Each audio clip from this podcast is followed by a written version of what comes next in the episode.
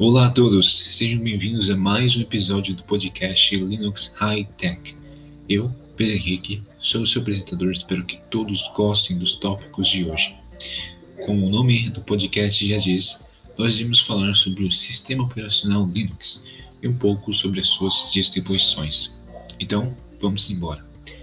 Começando pelo primeiro tópico que nós daremos aqui no episódio de hoje, gostaríamos de abordar seria o histórico do sistema Linux, um pouco sobre sua criação e a evolução e sua evolução ao longo dos anos.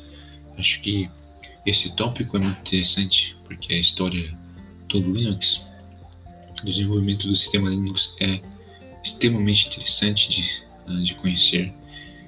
E a sua evolução é realmente incrivelmente uh, de outro mundo. Uh, mas antes de discutirmos sobre isso, alguém sabe o que é o Linux? Talvez você tenha chegado aqui e nem sabe mesmo o que é o Linux. Então, para te explicar o que é o Linux, ah, o Linux ele é um sistema operacional, ou melhor dizendo, um kernel de código-fonte. Para quem não sabe, um kernel ele pode ser entendido como um núcleo do sistema operacional, isto é, uma parte deste. Cabe ao kernel fazer a intermediação entre o hardware e os programas executados pelo computador. O Linux seria um sistema operacional, ou um kernel, como o Windows da Microsoft, mas a diferença deles, né, dele do Linux para o Windows é que ele é desenvolvido por desenvolvedores do mundo todo que colaboram voluntariamente para desenvolvê-lo. E essa diferença entre o Windows e o Linux é muito interessante porque a comunidade do Linux, né, a comunidade de desenvolvedores do Linux é a responsável pela criação das várias distribuições e pelo desenvolvimento né, e o melhoramento dessas distribuições. Diferente do Windows, que é, são pessoas pagas pela Microsoft que desenvolvem o sistema operacional Windows. Agora voltando né, ao assunto do histórico do sistema Linux, ah, o sistema operacional Linux ele foi criado no ano de 1991 e o criador foi o estudante uh, universitário finlandês chamado Linus Torvalds. O Linux foi criado como uma variação do Minix. O Minix é um sistema operacional simples desenvolvido por Andrew S. Tannenbaum, um renomado professor de computação. Esse, esse uh, Andrew S. Tannenbaum é realmente muito conhecido, ele é conhecido, conhecido internacionalmente. Ele tem livros uh, e é citado em livros por muitos. Uh, uma coisa interessante é que o Minix foi um sistema operacional disponibilizado de forma gratuita com o objetivo de permitir que os estudantes pudessem estudá-lo para desenvolver habilidades ou mesmo para criar projetos derivados. E foi assim que o Linux começou o Linux. Esse, né, o Linus, tendo 20 anos, tendo estudado computação, decidiu fazer uma implementação de um terminal em seu recém-obtido computador 80386. O projeto avançou de tal forma que ele acabou criando seu próprio kernel funcional. Assim, ele decidiu postar o seu projeto a todas as pessoas, pedindo sugestões e colaborações para sua iniciativa. E por meio de ajudas, colaborações e algumas críticas, o sistema Linux foi tomando forma e foi se tornando o que ele é hoje. Então, é muito interessante isso, né? Que uh, tudo começou sem querer, sem ele mesmo, uh, ele nem mesmo queria produzir um kernel, né? Um, um, sistema operacional, mas ele fez sem querer, sem saber.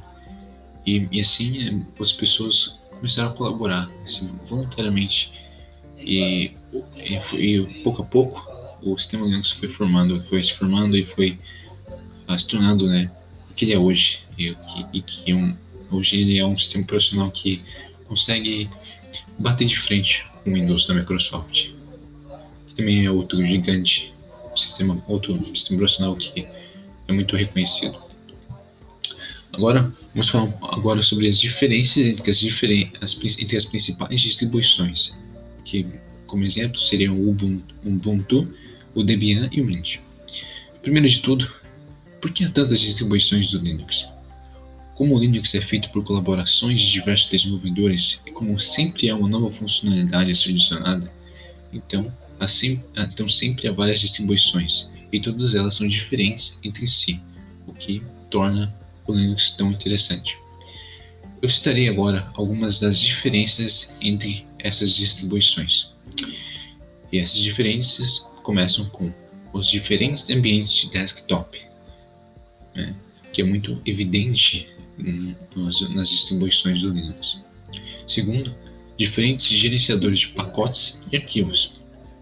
Ah, para quem não sabe, um gerenciador de ah, pacote, né, ou de arquivo, né, ele seria, na verdade, uma seria a forma na qual os usuários do Linux têm de instalar um novo programa, né, uma, nova, uma nova aplicação no seu computador, né, na sua máquina.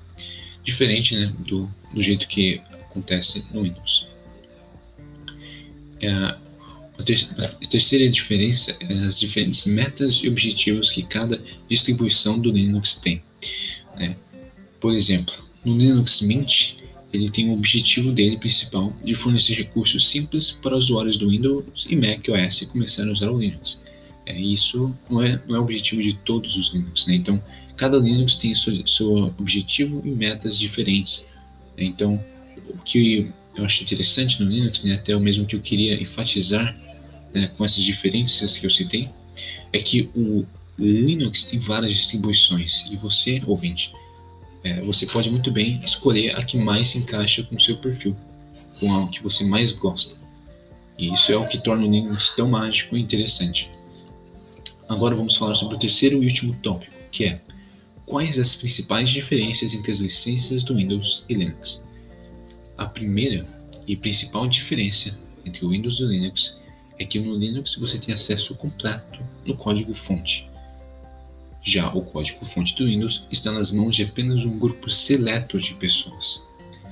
A segunda diferença é que o Linux pode ser usado e instalado como o usuário bem entender.